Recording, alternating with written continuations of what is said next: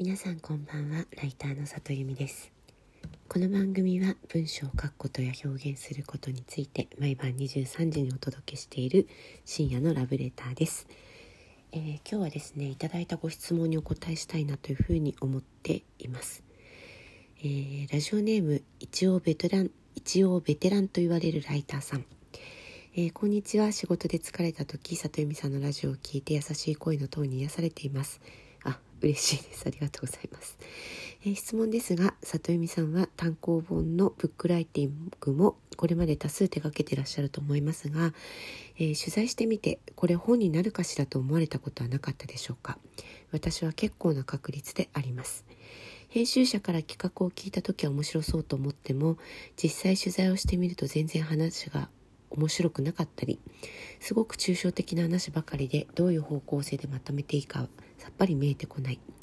そんな時がもしも里美さんにもあるのであればその乗り越え方をぜひ教えていただければ嬉しいです。実は今そういう状態に陥っていて藁にもすがる気持ちだったりしています、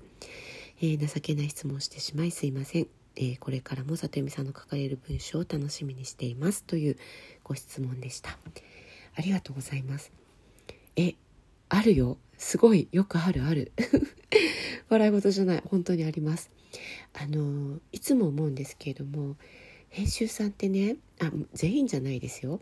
編集さんってあのこんな面白いストーリーになったらいいなって感じで企画書を書かれるんですよ。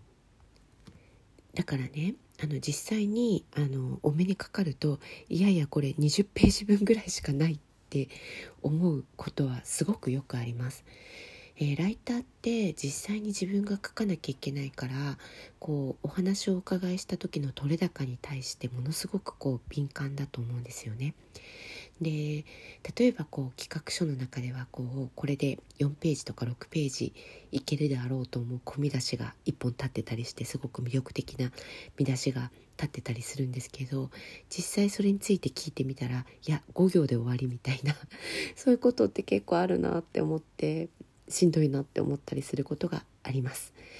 でいくつか方法はそういう時はね方法があるかなと思うんですがまずえっと実際聞いてみたらあんまり面白くなかったんですけれどもその著者さんに紛れもない実績があるケースっていうのはあると思うんですよ。でそれ私も実は過去にありましてでそういう時はですねあのその著者さんのお客様の方にインタビューしてみました。でその著者さんの方からは、えっと、あまりこう言葉が出てこなかったとしてもその方を信頼したしてすごく業績を伸ばされてる方とか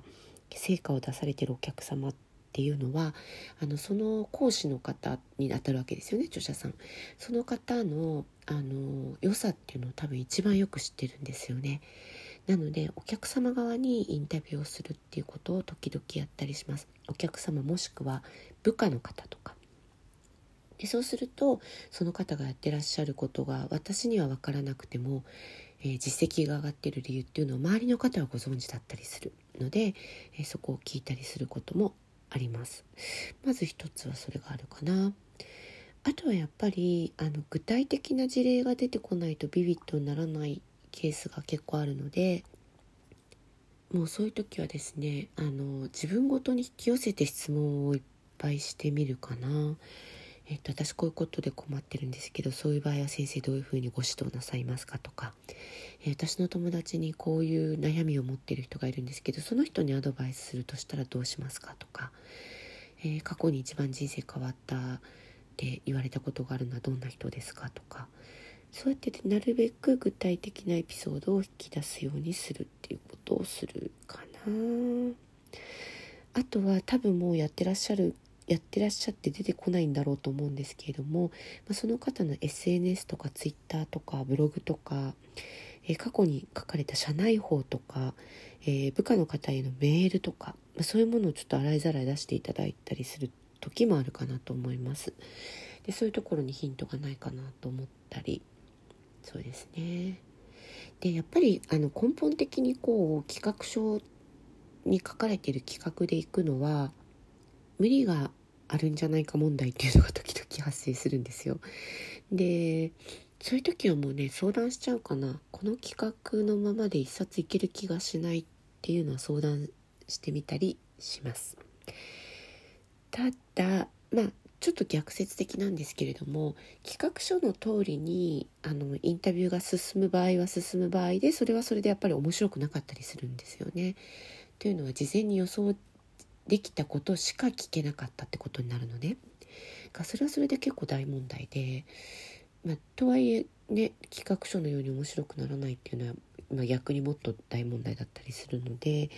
そうですね。そんなことを頑張ってみたりするかな。でももうすでに全部やってたらごめんなさいね。あとちょっとまたもう一晩考えて何か思いついたら明日お話ししようと思います、えー、今日も来てくださってありがとうございました。また明日も23時にお会いできたら嬉しいです。ライターの里由美でした。皆さんおやすみなさい。